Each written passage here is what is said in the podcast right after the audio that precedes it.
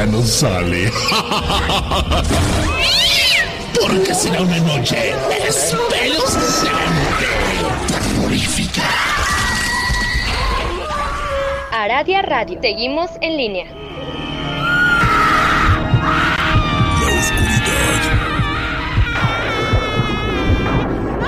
La oscuridad oculta algo.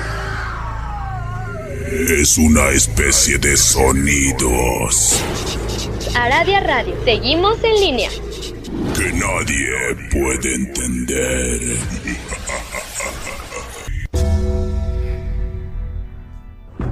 La hora del miedo es el momento en que la frontera del mundo de los vivos y de los muertos se difumina. Los fantasmas aparecen del otro lado y vuelven para deambular en la tierra.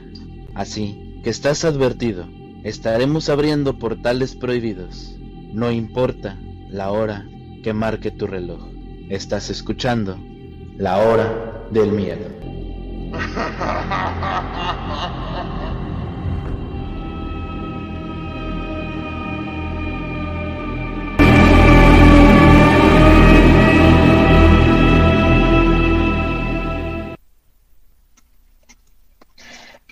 Hola, ¿qué tal? Muy buenas noches. Bienvenidos nuevamente a otro interesante capítulo de la hora del miedo.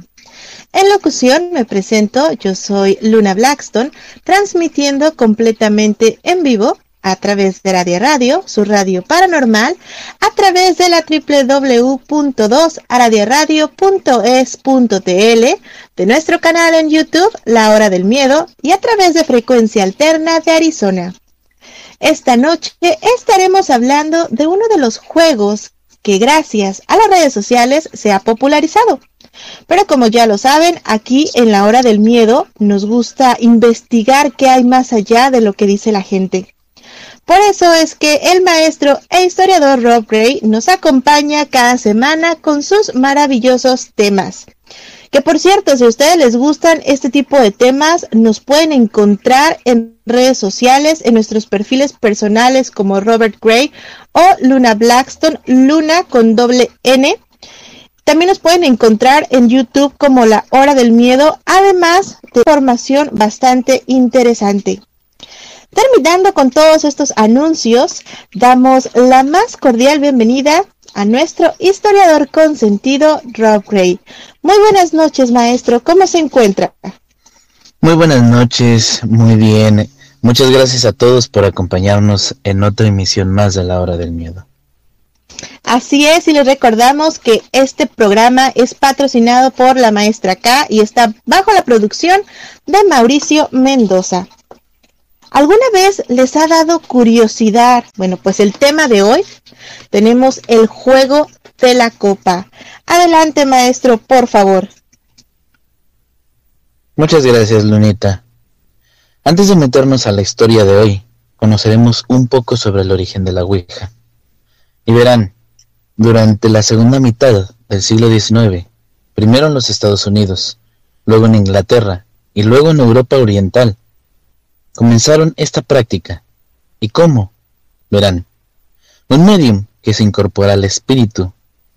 Esto en Inglaterra, intentaban crear una manera de comunicarse, precisamente con estos espíritus. ¿Y cómo era la manera más fácil? Con una mesa. Ellos entraban en una meditación, buscaban a aquel espíritu que quisieran contactar, y solo había dos opciones. Un golpe en la mesa significaba que sí, dos golpes significaba que no. Esto creó un estilo rudimentario de comunicarse con un espíritu.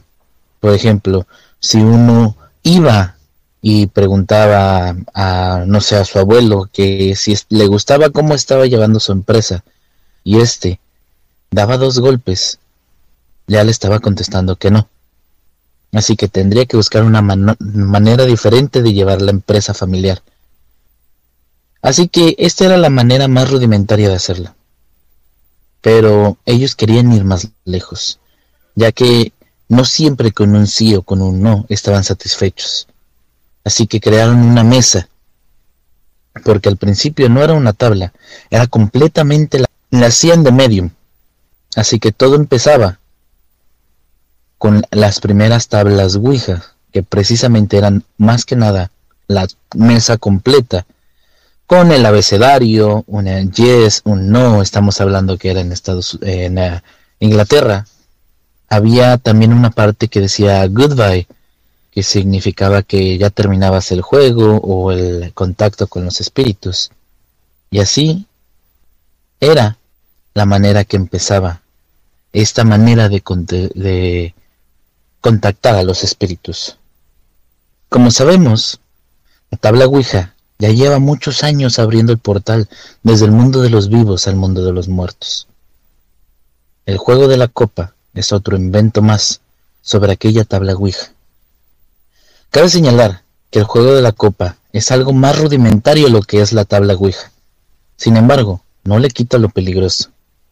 Este tipo de juego tiene numerosos casos en sus sesiones, consecuencias aterradoras en diferentes partes del mundo. Y es que sabemos que la tentación por comunicarse o por querer saber qué hay del otro lado es tan fuerte que pocos pueden resistirla. Tanto la tabla Ouija o el juego de la copa son claros ejemplos de la necesidad que tienen las personas de saber si existe algo más allá de la muerte y si hay algo del otro lado. Saber que esto trata de muchos que han utilizado este tipo de, instrumentos.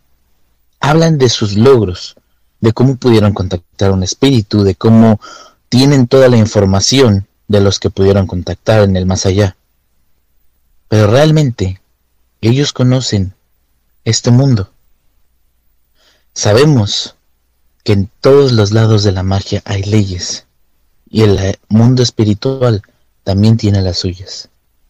Y cómo esto puede manifestarse sobre todas las cosas. Pueden saber o no saber hasta dónde llegan los poderes de la entidad que invoca en ustedes cuando juegan este tipo de cosas. Claro que no.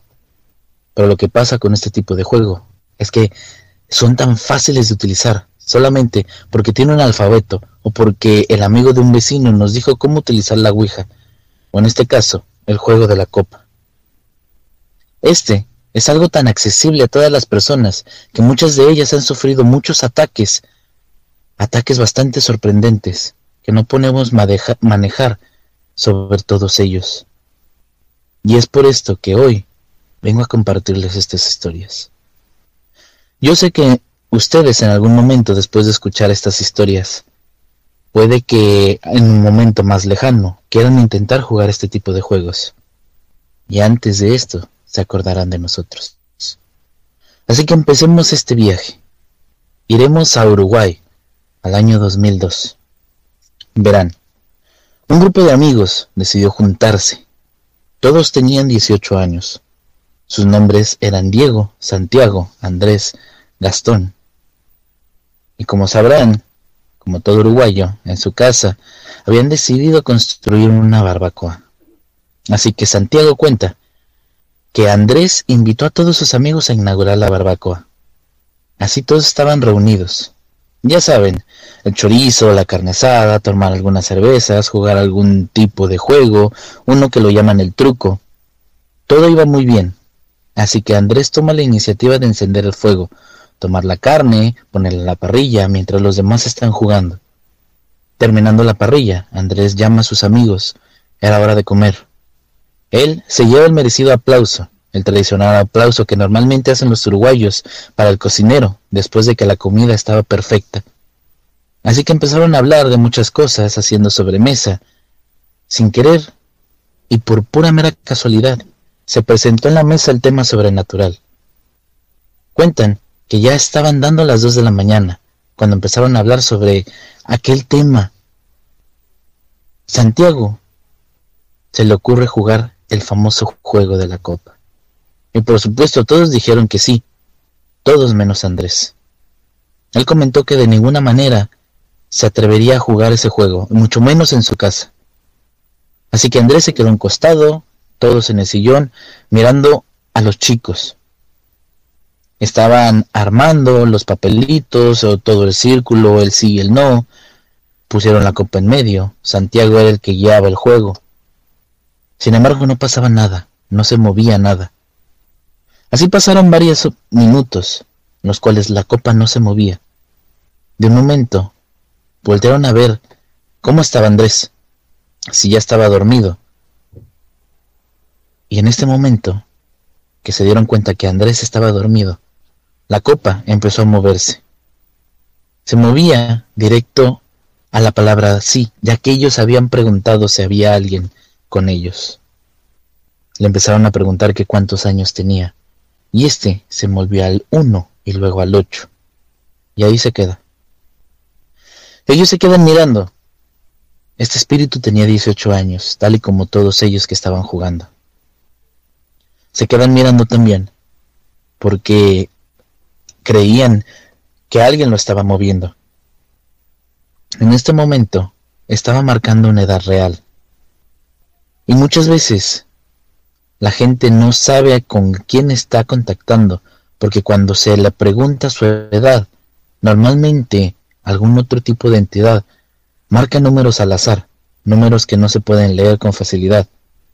Pero en este momento todos estaban impactados porque no creían que esto pudiera pasar, porque a pesar de todos tenía su misma edad.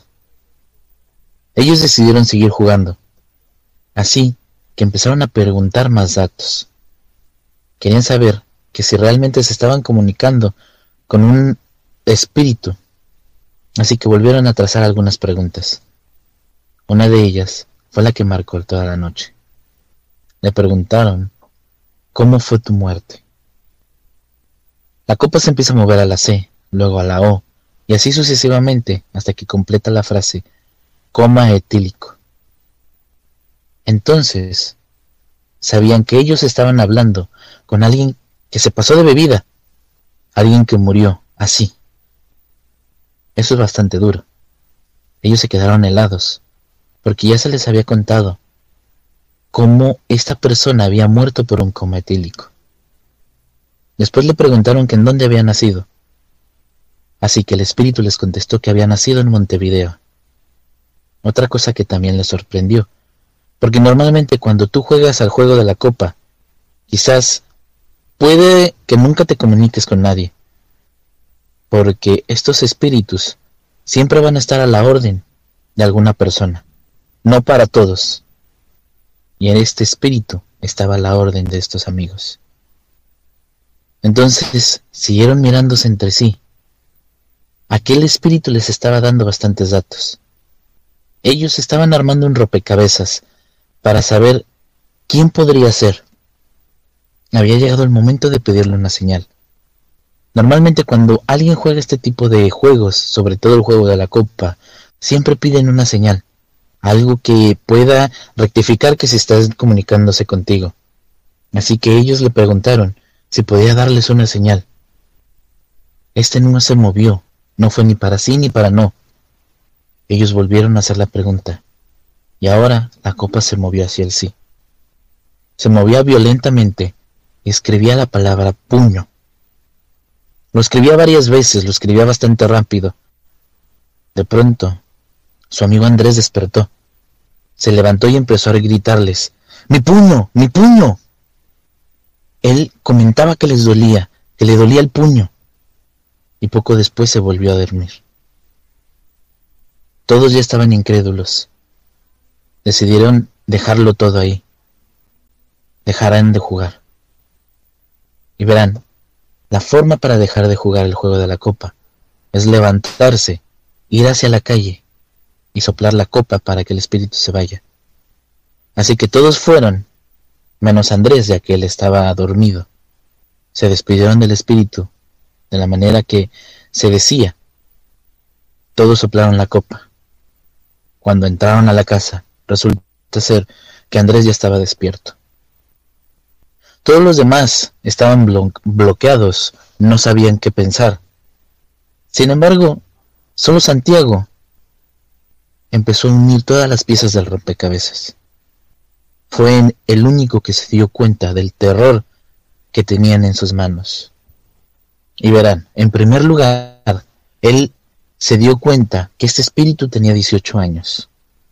La señal más fuerte que le dijo es cuando el espíritu empezó a escribir puño y su amigo, precisamente, se despertó gritando que algo le pasaba a su puño. También cuando le dijo en dónde había nacido, les dijo que había nacido en Montevideo, Uruguay. Y resulta ser que Andrés nació en Montevideo. Una de las cosas que fue al despedir el espíritu y regresaron, Andrés ya estaba despierto. Cuando se puso a juntar todas estas piezas, se dio cuenta que había faltado una. Resulta ser que la copa se empezó a mover cuando Andrés se quedó dormido. Y verán, lo que pocos sabían, excepto Santiago, es que Andrés había sufrido ya tiempo atrás un coma etílico. Así que Santiago se dio cuenta que con quien se comunicaron no fue otro espíritu más que de su amigo Andrés Luna. Aquí tenemos la primer parte de esta historia. Hoy estamos hablando sobre el juego de la copa. Pero maestro, aquí usted nos habla de este tipo, digamos que de un tipo de Ouija que se utiliza para contactar espíritus. Sin embargo, la forma en la que ellos terminan no es igual al de la Ouija. ¿Será que ellos sí pueden contactar con espíritus o están contactando con otro tipo de entidades? Por lo que le pasa a Andrés, maestro. Con lo que le pasó a Andrés es eh, una teoría que muy pocos conocemos. Este se llama la teoría de las almas rotas. Eh, ellos cuentan que todos los datos que le dio este espíritu fue su amigo Andrés porque básicamente les dijo que era él. El, el amigo Andrés ya tenía 18 años en ese momento en el que jugaron. Él nació en Montevideo. Él, desafortunadamente, cosa que no todos sabían, es que Andrés había sufrido un coma etílico y había sido declarado muerto meses antes de que ellos jugaran con el juego de la copa. Sin embargo, esta teoría de las almas rotas comenta que precisamente esto puede pasar, que puedes perder un poquito de tu alma, un poquito de, de ti cuando mueres. ¿Alguna vez han escuchado que cuando también muere un pariente tuyo, dices que algo en ti sientes que se lo llevó? Es precisamente esto la teoría de las almas rotas, Luna. Ok, vamos desmenuzando un poquito más esta teoría. Es posible entonces que cuando una persona muere, pero lo llegan a revivir o a regresar a la vida, se quede cierta parte de su energía o de su alma o de su espíritu en otro plano, maestro. ¿Esto es lo que nos está queriendo decir? Es lo que muchas comentan de sí sabemos que podemos entrar en un tipo de trance, lo que se le llama una proyección astral. Uno, nosotros podemos ir al mundo astral de esta manera. Y muchas veces se dan cuenta que puedes ver a otra persona que es idéntica a ti. Y resulta ser que eres tú. Muchas veces se habla de que la teoría de las almas rotas es que cuando tú regresas a la vida, no regresas completo, sin embargo, nadie sabe para dónde va ese pedazo de ti, ese pedazo de tu alma. Muchas veces se puede quedar vagando, se puede quedar aquí. No podría descansar porque tú sigues vivo. Es una parte de ti. Entonces, es algo que no se ha investigado hasta fondo. Solamente son pequeños fragmentos de historias de gente que saben que le ha sucedido este tipo de fenómenos, Luna. Ok, ok, ya me has entendido un poquito. En este caso, digamos que nos fragmentamos y dejamos cierta parte de nuestra esencia en otro lugar, pero aún así regresamos completamente a la vida. O sea, queremos... Solamente a, un solo lugar, que es el, mundo espiritual. No puedes trascender a, a cualquier tipo de lugar, porque resulta ser que no estás muerto, al menos no completo. En este caso solamente se presentaría con las personas que llegan a un estado de coma. Personas que llegan a un estado de coma, personas que han sufrido algún tipo de, muerte espontánea y que los regresan a la vida, que son declarados muertos durante cierto periodo, un cierto vida. Cuentan que esta es una parte de que, de que tú perdiste en ese transcurso de entre la vida y la muerte. Y muchas veces también lo cuentan que cuando se muere un ser querido, que eras de demasiado cercano a ti o tú eras demasiado cercano a él, no se va solo, se lleva una parte de ti que es precisamente un pedazo de tu alma. Por eso le llaman el fenómeno de las almas rotas, Luna. Fíjese que qué interesante está esta plática, esta conversación, porque yo he escuchado de gente que les ha ocurrido algún tipo de accidente o un trauma realmente muy grande y quedan en un estado que digamos que o ya sea de coma o se paralizan completamente y al momento en que los regresan a este plano que los que los trae nuevamente a la vida, ellos quedan tan abiertos que muchos de ellos me han comentado eh, maestra, eh, ahora yo puedo ver, por ejemplo, gente muerta o puedo escuchar otro tipo de cosas o quedan abiertos a este tipo de experiencias, maestro. Sí, es un pequeña parte, ya que muchas veces, como el alma se fragmenta, queda un vacío que son susceptibles a percibir todo lo que se encuentra precisamente en el mundo espiritual, porque esa parte está ahí. Tú todavía tienes contacto con esa parte. Entonces, básicamente te fragmentaste y dejaste una parte de ti en ese mundo que es como un faro porque tú sigues con vida. Sin embargo, esa parte ya no. Ok, Hablando de este tipo de tablas, ¿cómo es que surge la idea de hacer este tipo de juego? Porque mucha gente piensa que es divertido, mucha gente piensa que van a lo mejor a recibir respuestas de... Vaya, lo hacen por juego. Y hay muchas preguntas que se dice que no debemos de hacer, ya sea a la tabla Ouija o cualquiera de estos juegos, maestro. Sí, Desafortunadamente todos queremos saber sobre nosotros mismos, sobre algún muerto, sobre algún familiar, sobre algún espíritu que nos pueda decir que hay más allá de la, de la vida y de la muerte. Pero también queremos saber sobre el futuro o tener algún tipo de beneficio sobre este tipo de espíritus o cualquier tipo de entidad que tú logres contactar con este tipo de tablas. Lo que hace que no cualquiera sea muy feliz. Sabemos que los espíritus también no están muy adecuados o no les gusta mucho que le hagan preguntas que no van a lo que ellos son o a lo que ellos se identifican. Y también son muy susceptibles a enojarse por cualquier cosa. No es fácil meterse en este tipo de juegos de, de Ouija o del juego de la copa, porque la gente que lo hace sin algún tipo de conocimiento sobre espíritus o sobre entidades que puedas llegar a atraer, lógicamente te llevará a veces a un trágico desenlace, Luna. Así es, así es justamente. Tenemos comentarios ya del público esta noche. Tenemos a Jonathan Gómez que nos dice, ya llegué. Bienvenido, Jonah. Silvia Castro también nos comenta, buenas noches. Miranda, Miranda nos dice también, buenas noches, maestro.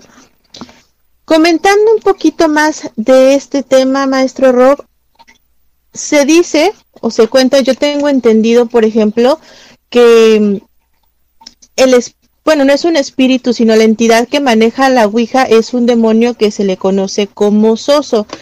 ¿Esto es lo mismo que en este tablero o en este juego de la copa? No se sabe ciencia cierta porque sus reglas son diferentes. Como dije, es algo más rudimentario. Pero este juego de la copa tiene más presencia espiritual que otro tipo de tableros que lógicamente son custodiados por seres mucho más fuertes. Este juego no causa demasiados problemas. El problema de que te metas en eh, el mundo espiritual es que te puedes traer un espíritu obsesor, un espíritu desencarnado, un espíritu punzante. No porque nada más se trate del mundo espiritual, no significa que no haya riesgos. Siempre los va a haber, Luna. Y fíjese que yo recuerdo mucho, por ejemplo, eh, las mediums que antiguamente hacían sus em, sesiones espiritistas, utilizaban no una Ouija, o en algunos, en algunas ocasiones sí las llegaron a utilizar, pero ellos también utilizaban algo similar a lo, que es el juego de la copa.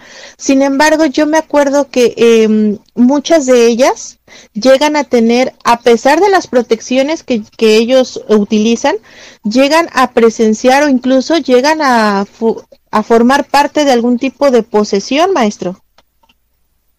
Normalmente al principio, antes de la Ouija, todos los espíritus tenían que hacer algún tipo de posesión a la medium o al medium porque era la única manera de comunicarse. Esto y lógicamente los golpes que se le podía dar a la, a la mesa en donde se encontraban ellos. Por eso es que con el paso del tiempo decidieron no seguir con esta práctica porque no todas las posesiones terminaban de buena manera. No siempre las medium podían repeler aquel espíritu que las poseía y sobre todo porque si te equivocas y dejas entrar en ti algo que no es un espíritu, supongamos que abres un portal y lo que atraes no fue un espíritu sino un demonio, que aparte lo estás dejando entrar en tu cuerpo, se imaginarán el riesgo que conlleva, ¿verdad? Así es, maestro. De hecho, quiero comentarles muchísimo acerca de este tipo de espíritus y de los riesgos que conlleva el crear o el hacer una sesión con cualquier tipo de tabla o con cualquier tipo de juego que involucre a entidades o espíritus. Pero vamos a ir a un pequeño corte y retornamos para seguir hablando de este interesante tema, el juego de la copa. No se mueva de su asiento, ya regresamos a este su programa, La Hora del Miedo.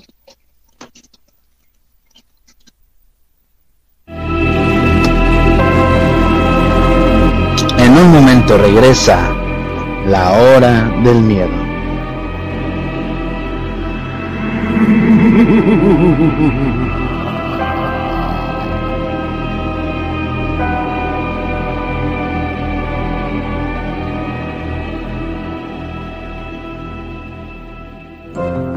Las sentencias del Tribunal Electoral han obligado a los partidos políticos a incluir en sus candidaturas a representantes de las comunidades indígenas, LGBTIQ y afromexicana. También a que los mexicanos migrantes residentes en el extranjero y las personas con discapacidad tengan representación política en la Cámara de Diputados. Un tribunal de derechos a favor de los grupos históricamente discriminados. Tribunal Electoral del Poder Judicial de la Federación. Cumplimos 25 años cumpliendo. El tiempo no es igual para todas y todos. En esta casa vive mi familia. Aquí crecen y se desarrollan mientras yo trabajo. En México, las mujeres dedican en promedio 40 horas semanales al trabajo de cuidados no pagado. Los hombres solo 15. Aquí soy enfermera, maestra, trabajadora del hogar, chef. Reconozcamos, reduzcamos y redistribuyamos de manera igualitaria este trabajo. Si todos y todas cuidamos, así sí, las mujeres estamos al centro de la transformación. Gobierno de México. ¿Quieres aprender sobre el mundo de la magia de una manera fácil y sencilla? Búscanos en Facebook en el portal del Fénix, donde encontrarás tips mágicos, rituales sorprendentes, hechizos y herbolaria además de lecturas de tarot y horóscopos, entre muchas sorpresas. Así que ya lo sabes, si buscas algo diferente, intégrate ya a Facebook al portal del Fénix.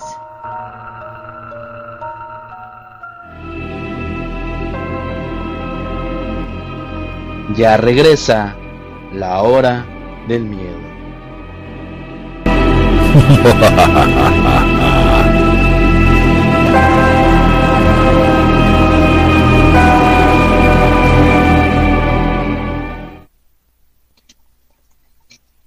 Ya regresamos completamente en vivo a este su programa La Hora del Miedo. En locución, nuevamente me presento, yo soy Luna Blackstone y en compañía del maestro e historiador Rob Gray, estamos transmitiendo a través de Radio Radio, su radio paranormal, y a través de frecuencia alterna de Arizona. Hoy tenemos como tema el juego de la copa una versión similar a la Ouija, la cual tiene oscuros secretos. El tema de hoy yo creo que es de bastante cuidado y deberíamos de aprovechar para hacer preguntas si ustedes llegan a manejar este tipo de tablas porque nunca sabemos a qué peligros nos podemos enfrentar, maestro. Sí, desafortunadamente tenemos muy poco conocimiento sobre este tipo de juegos. Pero no solamente sobre el tipo de juegos, sino con la historia que hay detrás de todo este tipo de objetos, porque sabemos que la tabla Ouija es bastante peligrosa y una extensión de ella es el juego de la Copa Luna. Así es, maestro. Tenemos más comentarios del público. Pati Hernández nos dice, hola, buenas noches. Silvia Castro nos comenta, maestra, excelente información en las clases. Muchas gracias, Silvia. Es con mucho cariño para todos ustedes. Nos comenta también Silvia que dice que su primer Ouija la tuvo a la edad de los ocho años. Mm, interesante, Silvia. ¿No te ha pasado algo por ahí que nos quieras contar? Vero Mendiola ya está con nosotros. Verito, buenas noches. Nos comenta, buenas noches maestra, buenas noches maestro Rob. Silvia Castro también nos dice, cada que voy a casa de cierta amiga nos tocan en la mesa tres veces. Esta es una de las cosas que comentaba el maestro Rob, que los espíritus se comunicaban de esta manera cuando las mediums hacían sus sesiones espiritistas. Alberto James nos dice, buenas noches maestros, yo sabía que estas tablas las controlan otras entidades que no son nuestros muertos queridos. Así es, Alberto, es algo de lo que comentábamos un poquito aquí en el, en el programa. Ivonne Osorio nos dice, hola, buenas noches. Alexa León también nos dice buenas noches. Y Emery del portal del Fénix nos comenta, buenas noches, Aradia Radio, maestros Luna Blackstone y Rob Ray. Los pequeños detalles son los que revelan la mayor información. No había escuchado lo del alma rota, muy interesante. Pues ya ven que aquí nos gusta revelar un poquito de los secretos más oscuros. Ivonne Osorio nos dice, estos juegos son peligrosos cuando la entidad que invoca los llevan a la esquizofrenia. Así es. ¿Qué nos comenta acerca de esto, maestro? Muchas veces se puede decir que hay cosas que te llevan a la esquizofrenia. Eh, tenemos que tener un poquito cuidado con lo que son las aquellas cosas, ya que la esquizofrenia es una enfermedad mental que no está relacionada con esto. Pero, ¿por qué son muy similares la esquizofrenia a lo que causa este tipo de entidades? Porque si tú te pones enfrente a algo que no conoces, supongamos que tú eres una persona que no cree en la existencia del mundo espiritual o del mundo de, demonológico y se te para enfrente un demonio, vas a quedar traumado por toda la vida. Parece esquizofrenia, pero no lo es. Yo recuerdo, hay muchísimas películas que hablan del tema no solamente de la Ouija, sino de este tipo de juegos, incluso eh, hay un juego muy similar al de la copa en donde utilizas tus manos como puntero y pues básicamente haces una ouija de papel en donde las personas realmente terminan mal, realmente em, desgraciadamente me ha tocado ver este tipo de sucesos.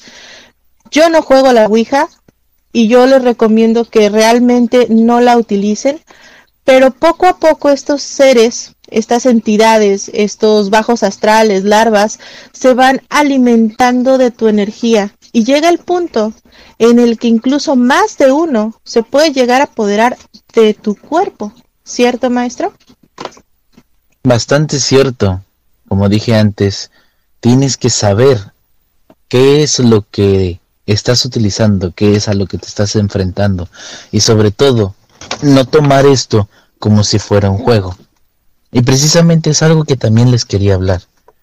Muchos sabemos sobre el juego de la copa, que como dije antes es la extensión de la Ouija. Todos creemos que la Ouija en sí es una tabla con demasiado peligro. Pero lo que no sabe la gente es que existen varios tipos de tablas. Una mucho más peligrosa que la anterior. Todas estas son diferentes tipos de tablas. Se supone que todas estas están hechas para comunicarse con otro tipo de seres. Sin embargo, también podemos encontrarnos con una en particular, que ésta no te hace comunicarte con los espíritus, te hace comunicarte con algo más peligroso. Esta, esta tabla que les estoy comentando, te hace comunicarte con el mismo infierno. La llaman el tablero infernal. Y yo sé que a lo mejor muchos no conocen sobre el tablero infernal.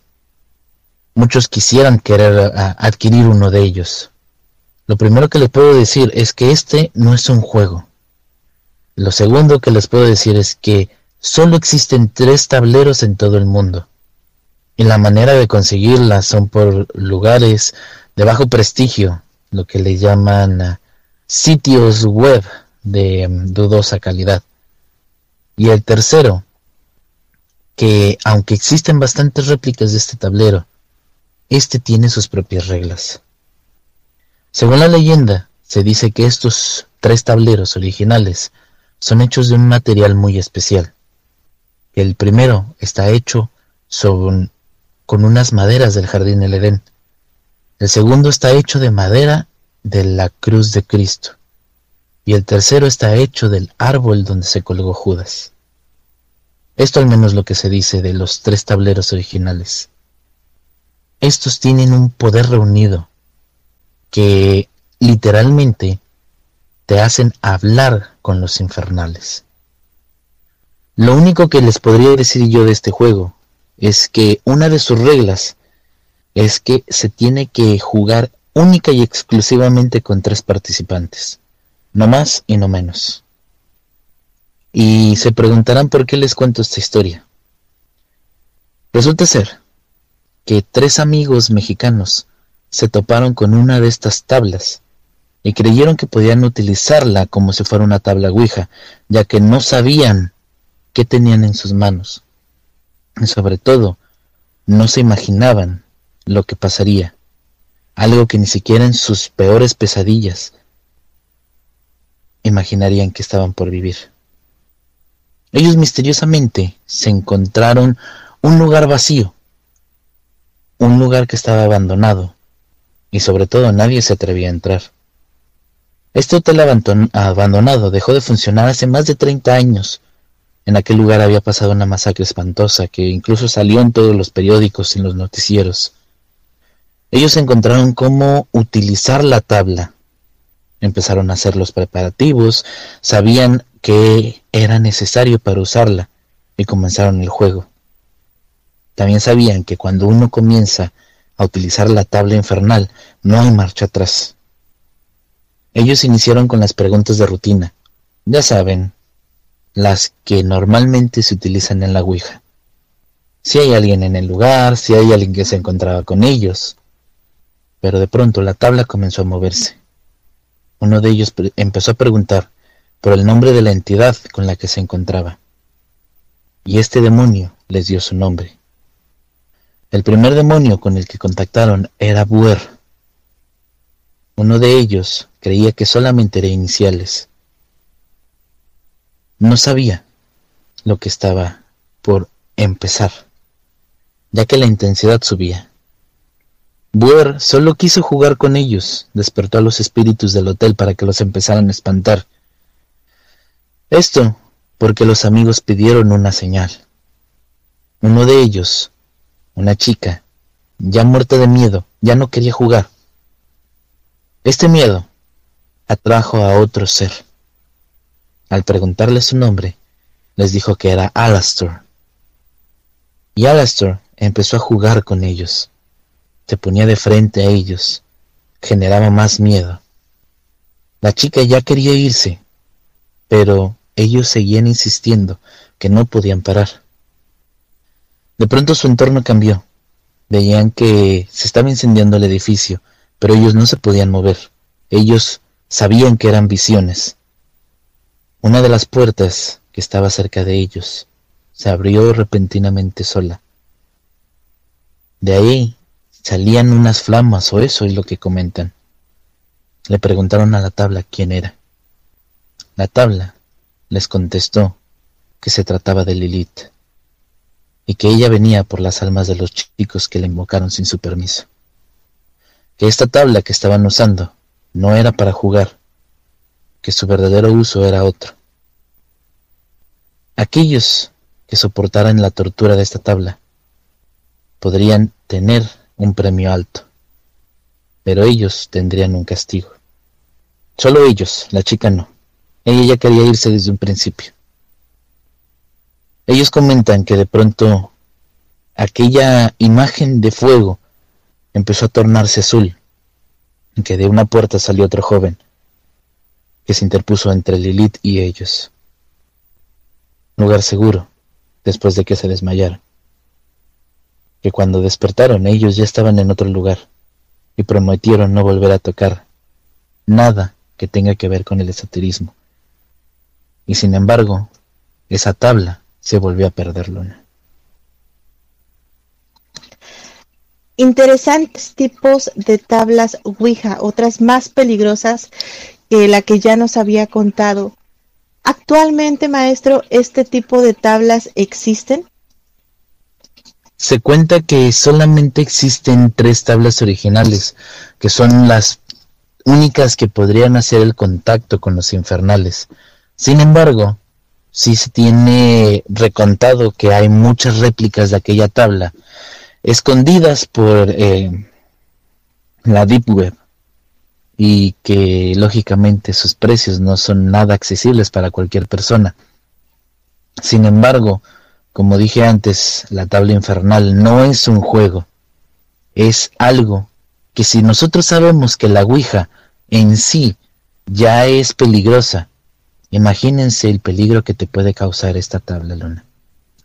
De entidad nos puede responder y si este tipo de pues páginas no nos están revisando eh, mediante la cámara y demás. Yo recuerdo una historia en la cual precisamente de la Deep Web nos, eh, pues se dice que había una chica que estaba muy interesada en este tipo de juegos ella generalmente estaba acompañada de una amiga y se ponían a hacer preguntas, preguntas a lo mejor un poco tontas, preguntas al azar. Y resulta que era, pues digamos que una asociación que se dedicaba básicamente a raptar a las personas que estaban jugando este tipo de juego tenían unas reglas. Entre esas reglas, ellas sabían que no podían preguntar cuándo se iban a morir. Sin embargo, a una de las chicas, a lo mejor por estar jugando, por curiosidad, se le ocurre preguntar esto. Y la tabla o las personas que estaban manejando esta página de la Deep Web le contestan que en pocos días o en pocas horas, no recuerdo exactamente. El caso es de que como ellos ya los tenían ubicados, van a la casa de esta chica y primero empiezan a asustarla horriblemente, incluso suben a los videos, no recuerdo exactamente cómo se llama el video, pero eh, lo pueden buscar en YouTube. Y es un, es un, eh, ¿cómo podría decirles? es un tipo de historia que ellas van subiendo porque grababan todo lo, que les preguntaban a este tipo de Ouija hasta el día en el cual ellas pues desaparecen. De hecho, el reporte eh, está hecho, el reporte en la policía se puede buscar en internet. ¿Y cómo es esto posible de que mucha gente puede llegar a hacer daño de otra manera que digamos que están mintiendo diciendo que son ouijas o que hacen este tipo de juegos y resulta que este tipo de personas tomaban a estas personas como rehenes, pero para hacer algún tipo de sacrificio, maestro. Desafortunadamente, estos sitios web ilegales, porque realmente sabemos que la, la, Deep Web está lleno de sitios ilegales, no sabes con qué tipo de gente te estás metiendo. Eh, no solamente te podrías meter con cualquier tipo de persona, que lógicamente si ya están instalados ahí es que tendrían algo que ocultar o algo que no debería de ser. Si no, pues lo encontrarías fácilmente en, la web. Eh, es complicado de por sí creer en gente que está a nuestro alrededor, que a veces conocemos. Ahora imagínate creer en la gente que no conocemos. Y mucho más meterse a juegos que si de por sí sabemos que algún tipo de juego digamos lo que infantil, pasado al Internet, se vuelve un poco torcido eh, el, caso, por ejemplo, de lo de la ballena azul, que dicen que causó muchos suicidios.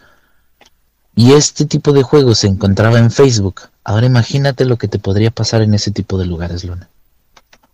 Sí, de hecho, en la Deep Web se hablan de muchísimos casos en donde incluso eh, pues graban a gente como la torturan eh, en vivo. Se dice que también hay muchísimas sectas en, en este tipo de páginas. Pero dejando de lado un poquito eso, a mí me gustaría saber, maestro, si existe para las personas que han jugado, que van a jugar, aún así queriéndose pues aventurar a lo que pueda llegar a pasarles, ¿existe algún tipo de protección que podamos utilizar? La mejor protección que les puedo sugerir es no agarren esas cosas si no conocen todo el tema espiritual en el que te puedas meter. Primero necesitas tener bastante conocimiento sobre esto, ya que el jugar este tipo de juegos, cualquier tipo de tablero que tú agarres, sobre todo si agarras la Ouija, o si de pura casualidad te llegas a encontrar algún otro tipo de tablero diferente a la Ouija, tienes que saber con qué te estás enfrentando y a lo que vas. Y no cualquiera lo puede hacer. Estos no son juegos. Mucha gente que ha creído que son juegos han terminado, como se dijo antes, loca. Han encontrado algún tipo de espíritu que no es muy bonito tenerlo en casa porque ya lo dejaste entrar. Este te puede causar cualquier tipo de daño, no solamente físico, sino espiritual o energético. O en el caso de la Ouija, que ya le abres la puerta a otro tipo de entidades. Inclusive hay casos que por gente que no ha o no sabe jugar a la Ouija que creen que esto nada más es un juego, terminan poseídas e incluso perdidas porque al término del juego o de la posición, de la posesión, perdón, eh, desaparecen. Así es, maestro. Tenemos comentarios del público. Tenemos gente desde Panamá. Linet nos comenta, buenas noches, saludos a todos los que conducen estos programas. Ivonne Osorio nos dice, en una ocasión tuve una experiencia. Tres muchachos jugaban a la Ouija y uno de ellos desapareció y las muchachas quedaron en un sanatorio mental. El cuerpo no lo encontramos y la declaración de las muchachas era que el diablo se lo llevó y no fueron juzgadas. Como dije antes, eso es lo que pasa normalmente en una posesión con gente que no sabe exactamente en dónde se metió. Cuando tú vas a un lugar un ejemplo está la de estos chicos mexicanos que se fueron y se metieron a un hotel donde había ocurrido una masacre. Ese lugar ya está cargado espiritualmente por una masacre, algo que le arrebató la vida a muchas personas y que muchas de ellas están ahí. hay mucha gente que, sobre todo casos de, en Latinoamérica, hay un caso en Argentina que creen haber contactado precisamente con la muerte. ¿Y por qué decían ellos, ellos eso? Porque cuando preguntaron el nombre de la persona con la que estaban eh, teniendo el contacto con la Ouija, ellos, la Ouija les contestó que era muerte, que era la muerte. Pero ellos creyeron que era solamente un espíritu que estaba diciendo que había muerto. Que este espíritu les dijo que se verían precisamente a una hora marcada en una calle, en una esquina. La esquina era Godoy Cruz y Córdoba, en Buenos Aires. Ellos no fueron, creyeron que esto era un juego, terminaron el juego, y el día que estaba marcado que tenían que ir, pues decidieron no ir. Estaban en un momento de ocio en la casa de uno de sus amigos. Empezaron a cambiarle la televisión y en un canal les llamó la atención el noticiero que decía que un ómnibus, un, un autobús en Argentina, había tenido un accidente y se había incrustado dentro de una tintorería. La tintorería se encontraba en la calle Godoy Cruz y Córdoba. Y si ellos hubieran estado ahí, hubieran sido carne de cañón para aquel autobús Luna. Qué historia tan más espeluznante, la verdad. Aquí, por ejemplo, en Estados Unidos es muy común que hay chicos que les gusta mucho jugar precisamente a la Ouija. La Ouija aquí se vende eh, básicamente en cualquier centro comercial, en cualquier tienda. Y hay una historia, eh, no podría decir que es personal, pero sí del lugar en donde vivo, en el que hace poquito ocurrió justamente, maestro, donde incluso salió en los periódicos que un grupo de personas que pues se dedicaban a hacer, ellos lo ponen así en el periódico, que se dedicaban a la magia o algún tipo de rituales, comenzaron a, mm, abrir tumbas, a sacar algunas partes humanas, algunos huesos, pero lo más feo de esto es que en ese grupito de personas había una chica que le gustaba mucho jugar a la Ouija, que esa Ouija se la llevaron a este cementerio y pues varios de los chicos terminaron o están en tratamiento psiquiátrico en estos momentos. De hecho, una de las chicas la acaban de hospitalizar y la internaron porque quiso sacarle los ojos a una compañera. Y pues se comenta que están bastante graves mentalmente. Desgraciadamente los que sabemos un poquito más de este tema sabemos que no es nada médico, que ellos se metieron en situaciones bastante oscuras, maestro, y que bueno, como estos, muchísimos casos más en los que no solamente terminan locos, desquiciados o incluso matando hasta sus seres queridos, terminan también ellos muertos, maestro. Sí, no dejan de ser un recipiente para algo que termina siendo un castigo. Cuando te metes en este tipo de juegos sin saber a lo que estás haciendo, lo creyendo que es, pues es un simple juego, no es jugar eh, serpientes y escaleras, no es jugar a la oca. Pero gente cree que sí, porque pues lo puedes encontrar precisamente en esos lugares donde están otro tipo de juegos de mesa. Esto en algunos países, no en todos los países. Sin embargo, las consecuencias que se tienen son muchísimas historias se pueden decir infinidad sobre este tipo de cosas. Pero vuelvo a decir, gente que no, ni siquiera ha tenido un contacto con algo sobrenatural y que le abre la puerta a una entidad que no es un espíritu, normalmente va a quedar loca porque no sabe que ese tipo de cosas sí tienden a existir porque incluso creen que todo lo que se habla en, las religiones, en las iglesias, eh, que, que los sacerdotes, los pastores hablan sobre demonios, creen que también eso es un juego. Entonces cuando ya tienen a uno de frente, se vuelven locos porque no saben cómo reaccionar a este tipo de cosas paranormales.